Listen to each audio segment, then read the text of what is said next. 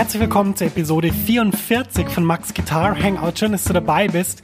Das ist der Podcast, wenn du nicht nur Jazzgitarre im Flow lernen willst, wenn du wissen willst, hey, was sind eigentlich so die prägenden Protagonisten und was kann man alles auf einem Gitarrenhals machen und wie kann man es so lernen, dass man selber auf einer Bühne Spaß hat, dann bist du hier richtig und natürlich auch auf meiner Seite www.maxfrankelacademy.com. Kurze Pause, es geht gleich weiter mit deiner Podcast-Episode. Max ist hier aus der Zukunft und ich habe was für dich. Eine neue und kostenlose 90-minütige Mini-Lesson, die dir zeigt, wie du in Jazz, Funk, Soul und Blues super begleitest. Ja, du lernst Drop-Tour-Akkorde und ich zeige dir wichtige Begleitpatterns für Swing und Bossa Nova. Außerdem verrate ich dir eine super Technik, mit der du die wichtigen Sounds wie C Major 7 oder C Moll 7 um die 9 erweiterst, ohne dass du neue Akkorde lernen musst. Und schließlich verrate ich dir noch mein wichtigstes Tool für das Üben von Akkorden. Mit ihm kannst du jeden Akkord sofort auf der Bühne oder im Proberaum einsetzen. Ja, ich habe so viele Fragen zum Thema Begleiten und Akkorde bekommen, dass ich diese Mini-Lesson wirklich voll gepackt habe mit dem, was ich weiß. Du kannst die auch sofort anschauen. Die Mini-Lesson ist ein Video und das Coole ist eben, selbst wenn es jetzt nachts um vier ist, dann kannst du die jetzt anschauen und kannst damit deinen nächsten Schritt auf der Gitarre machen und das wäre doch echt super cool. Ja, ich würde mich riesig freuen, wenn du dich für die Mini-Lesson anmeldest.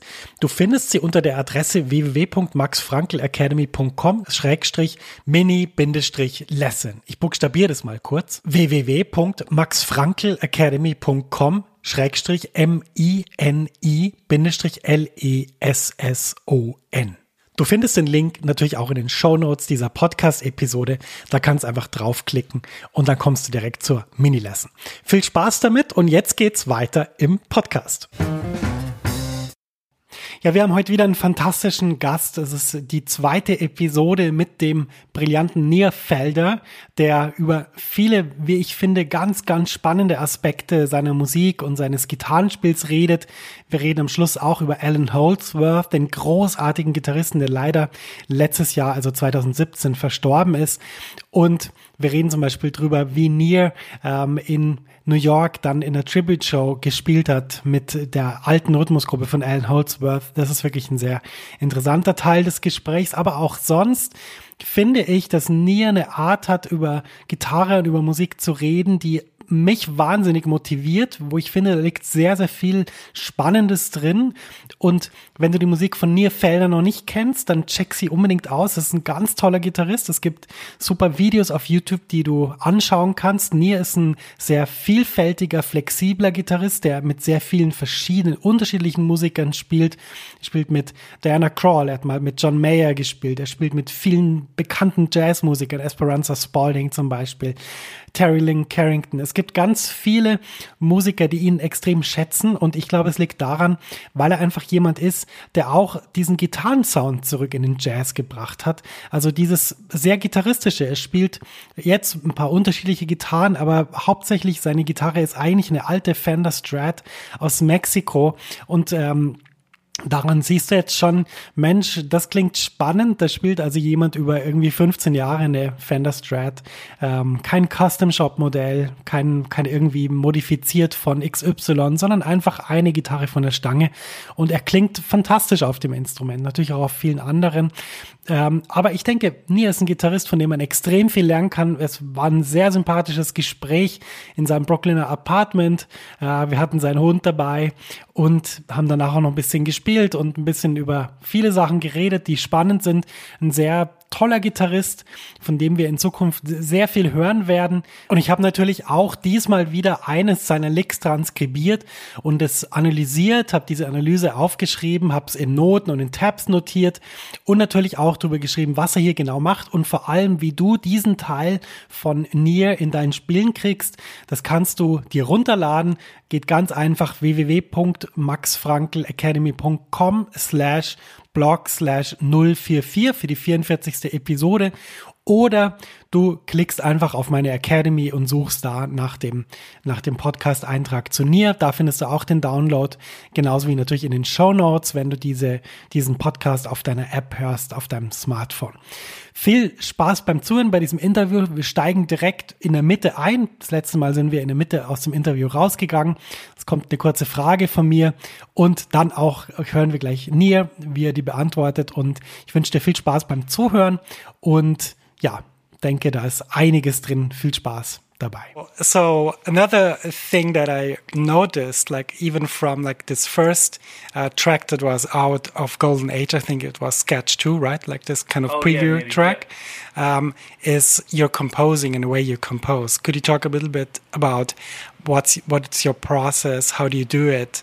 Um, I think this piece is especially interesting because you combine you combine like a bass line and, and voicings and a groove with uh, like another element of, of spoken words and, and yeah that really struck me so maybe you could talk a little bit about that It's funny. Um, the the composition thing for me, um, what often helps, I you know, I try to write in just like I practice in different ways. Also end up writing in different ways, but sometimes like having an idea of what it is that you want to write kind of helps. Having some sort of concept of just the general theme of it, you know, like in that one, that one kind of came together um, pretty quickly. But the idea was like I wanted to see if I could play the chords and the bass line at the same time and them be more or less rhythmically and harmonically independent. Like the bass line doesn't really fit the chords, but that's kind of the, the point. Uh, so that that appealed to me. And then just like you know, little things like the when the bass line the bass line isn't in for most of the song and then it comes in in four four and then the second time it, it comes in it's in three four. So it's these little subtle differences in a song because it's very it, it's just an eight bar sketch. It really is a sketch that one. Um, but just like some little subtle nuances changes. I, just like in your playing and your in your composing I, I like it when you know if a song repeats if it's a little different the second time if there are these slight little changes um, that maybe you don't even notice as they go by. But for a listener even if they don't realize it it's just it just it's everything's in the details to me in composition. Um, uh, that's why I'm a slow writer you know because I go back and revisit and I and I really think about the details of it. Um, but that's kind of the draw for me in in a, in a song. Um, the details make it come to life. yeah, yeah. recently i think i saw lots of gigs um, where you played with your trio is that kind of the new Nir Felder band or was that like a, a format that you could easily bring on tour and and play a lot with Kind of both. Um, I still love the piano, and and I'm working on a new record. And what we did is we recorded it as a trio, and then I'm kind of adding piano here and there um, as I see fit. At least right now. Um, I like a lot about the trio setting. It's a challenge for me. It's uh, definitely more uh, easy to travel with and coordinate. Just in you know, in even getting a rehearsal with three people together is easier than getting four. But um, just kind of like making making more happen with less is is really a fun challenge, and also just the great history of of you know guitar trios from like Band of Gypsys on. Um, is is appealing to me that you know tapping into that for the first time. Um, yeah and i just like the guys i'm playing with now. So we've been having a lot of fun with the trio. Uh, and in the studio it creates a lot of room for if you want to overdub some different layers and stuff like that so yeah i'm having fun playing with it yeah Cool. sure. Yeah, I think people will get excited now because they know that there's a new record coming. So is it is it like is it can you see it on the horizon or is it Yeah, I mean, I, I already recorded it, so um, it's been tracked, and and um, uh, I was telling you earlier, I have a few months now to just kind of work on it, and hopefully things don't get too busy, and I can focus on it. You know, um, I love playing sideman gigs still, and I love touring, et cetera, et cetera. So um, I am trying to keep doing all that stuff as much as I can, but I do need to find the time to just focus and finish this record because, or else it'll never get done. So that's what I'm doing. Yeah. Cool. So one thing that most guitarists might notice about your playing, about your gigs and, and recordings is that you have a guitar that you really love. and there are lots of guitarists who like try to, to find good equipment, old equipment, like pay thousands and thousands of dollars for like vintage guitars and and and try to find like the real tone the real sound. And i think when they when they figure out that your guitar is is like not a vintage guitar from i don't know like 1967 then um, maybe they they change their perspective on the topic. So what's what's uh, the, the situation at the moment? Is is the the old guitar still your favorite guitar? Because I think I saw different guitars uh, on different Instagram and Facebook pictures. I'll tell you a little bit more about that. So yeah, that guitar that's a, a 1995 Strat that I got in '96. It's a Tex-Mex Strat made in Mexico. Never did anything different to it. I just put heavy strings on it and put more springs in the back so it could support those strings. They're 13s. Um, I was kind of inspired by Stevie Ray Vaughan to play with heavy strings. Uh, yeah, it's it's it's really it's really simple. Just I've played that guitar a lot. It's very comfortable, uh, comfortable, and it um, it's been played a lot. And the more an instrument has been played, I think the more it comes to life in in a lot of ways. So um, I think I'll always play that guitar. I hope I will. I, I definitely love it. Now I've been very fortunate in that a, a couple of people have have given me guitars, um, given me really, really, really amazing instruments. Um, you know, either because they're they're just fans or friends or or both, and and um, and it's been really cool to have some other great instruments. You know, I, I have quite a, a few guitars now, and some of them I just play in the studio. And lately, I've been experimenting with playing different guitars live, and it's been really fun. I think that guitar will always be my uh, my number one guitar, but I have some really awesome axes, which I would love to tell you about. um, one is a guitar that I got from my friend James Valentine, who's a, a an amazing um, musician and also one of the most knowledgeable um, gear guys I've ever met. He really knows everything, and and he's um, he put a ton into this uh, ton of work into the signature guitar he made for Ernie Ball. So the Ernie Ball Valentine, uh, I'm really really enjoying it. It's super versatile. It's got a, an amazing uh, roasted neck, uh, which is super comf- comfortable and playable, and just a fun guitar. So I really love that. I have a great Strat from Marchione, which is an incredibly like professional instrument. It's just really it's one of those it kind of plays itself a bit. It's extremely different from my Strat. It's got a huge neck compared to my Strat, so it took a, a minute f- for me to, to learn to play it, but now I'm a little scared because I'm almost a little too comfortable on it. So when I go back to my other guitar, it- the neck feels small. Um, so I'm really loving that, and it also sounds great. It's just it's kind of like it's great. It's it's really fantastic. So that's three really good ones. I have uh, two archtops now. One from Sadowski, which I love, uh, and I played it uh, on a gig with Diana Krall recently, which was really really fun. It was kind of perfect. And then the newest thing um, is a guitar that a, a, a luthier in the Netherlands built for me, and I'll show it to you. His name is, is Richard Heeres, and uh, we haven't really talked about it uh, much yet because it's still in the works. But it's probably going to be a signature model archtop, and it uh, I've never heard an archtop sound this good just acoustic. It's got a really interesting carved pattern on the front, which I've never quite seen, and just just acoustically sounds incredible. Also, of course, sounds great through an amp too, but um, it's pretty awesome. so I'm really spoiled right now with guitars. I have a lot of really great instruments that I really really love, and uh, I do think that that Strat that I've played my whole life will always be. Um, my main guitar, and, and I do think that you know you don't have to spend a ton of money on, on a guitar for it to be for you to get the tone that you're you're looking for. I think a lot of it's in the hands, a lot of it is in your settings, a lot of it is in your touch. Um, but you know, certain instruments might they're all going to sound different. They're all going to inspire you in different ways. And I think you know, like between different, like just like people are are all different even if they're in the same family or whatever. Guitars are like that too. You can you can take two strats from 1967 like you mentioned before and one of them will genuinely be terrible. Hmm. It'll probably cost you know more than your whole year's mortgage or rent or whatever hmm. and it'll be terrible. And another one will be the greatest guitar you've ever played. So it's really about the specific instrument and not just the you know the name on it and the year on it. So I, I really do believe that. So trust yourself. If you play a 19, you know, 59 Les Paul and it really doesn't feel that great, you're probably right. Uh, then again, you could play one and, it, and it, it really is the, as they, they say, the holy grail. You know. So Yeah. not that I've played a 1959 Les Paul, but just guessing. Cool. Yeah, I, I have a great like vintage guitar that really Yeah. is amazing. Yeah. But it's not as versatile as my newer guitars. So Mm-hmm. I, I ended up switching back because it, it didn't give me like the the the flexibility in different situations. You know, it sounded great for, for my own band, but it didn't so much in a different Right. context. So Yeah, I, I guess the challenge is like if you're going to play a, a bunch of different instruments, that's like a, you have to make a different a little adjustment every time you play. You have to maybe set your amp a little differently. You know, um, hold the guitar differently. Your technique is going to change. So if you're com- comfortable with that, you can kind of play a different guitar every night and in every different situation.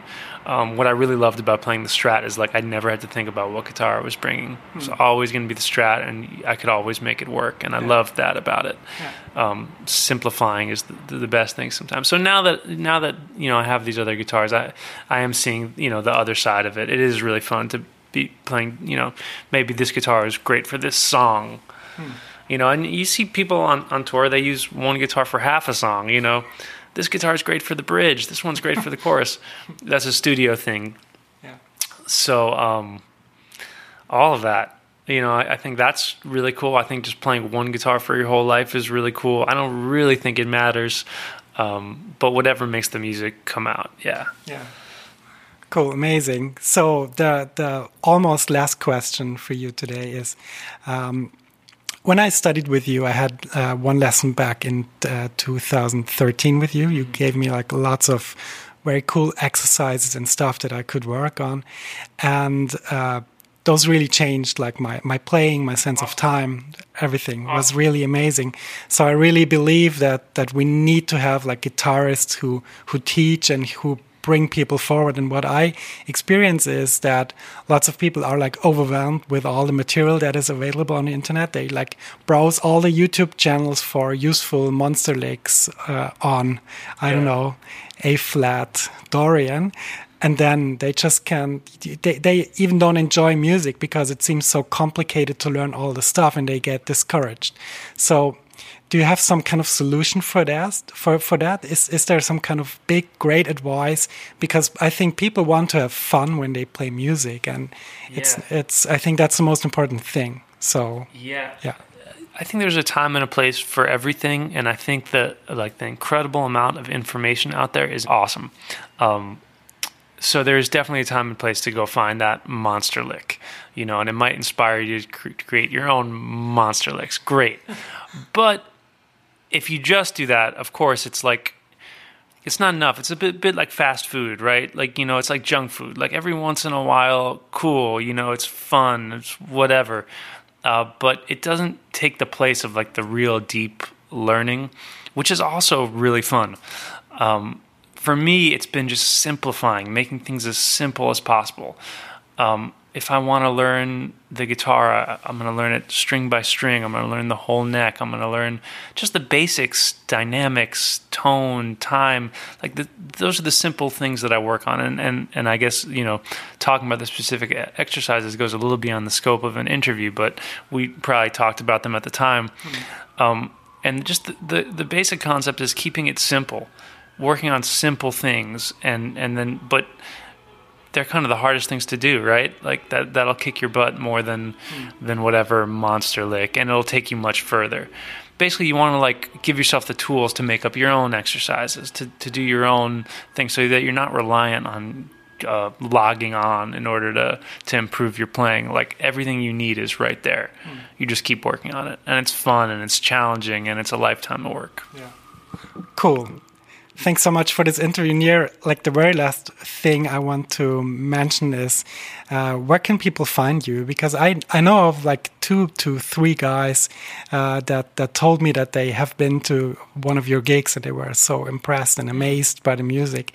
And so, where can people follow you? Where where what they should where should they go to? Great. you know, I need to get better at all that stuff. But you know, I'm I'm on. I am. I don't use them enough, but I'm on all the social media things, Facebook and Instagram and Twitter, and I have my website www.nirfelder.com, n i r f e l d e r.com. Um, in terms of gigs that are happening in town or on uh, on tour, um, next thing that I have that I'm really looking forward to. Uh, it's a bit of a sad occasion, but um, uh, the great legendary guitar player Allan Holdsworth passed away a few months ago. Uh, and uh, I was a big fan, like like many people, and uh, I'm super honored that um, uh, his band is doing some tribute shows to him. The Allan Holdsworth band with Virgil Donati, Steve Hunt, and Evan Marien. That was Allan's last band, and, and they had done some recording and they they'd done some touring.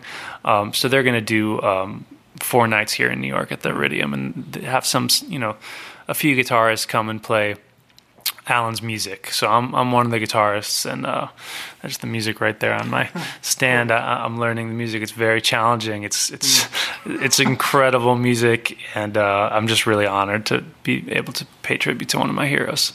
Wow. So that's the next thing coming up. Yeah, that's July, I think second to seventh, something like that, at the Iridium in New York. Yeah, cool. yeah, yeah. amazing. Yeah. yeah. that's amazing. Allan's music is is I don't know, I like mean, you can't compare. it. Yeah, yeah, what what an amazing guitar player, and totally his own. You know, no one sounded like that. No one ever will, and that's that's great. And and I think we're all going to try and approach his music um, in our own way because that's what he, probably he would have done. So uh, thanks for everything, Allan. Thanks for the music. We miss you. Um, yeah. Okay, Nir, thanks so much for the interview. Um, I think like all the listeners have gotten gotten incredible information and, and great insight into your music and your personality. And thanks so much for being. Oh, right on. Thanks for having me. Happy to do it again anytime. Ja, das war also das Gespräch mit Nir Felder. Ich hoffe, es hat dir gefallen. Wie gesagt, äh, Transkription gibt's auf www.maxfrankelacademy.com slash blog slash 044 und wir hören uns in der nächsten Episode und darauf freue ich mich schon und ich hoffe, du freust dich auch. Bis dann, dein Max.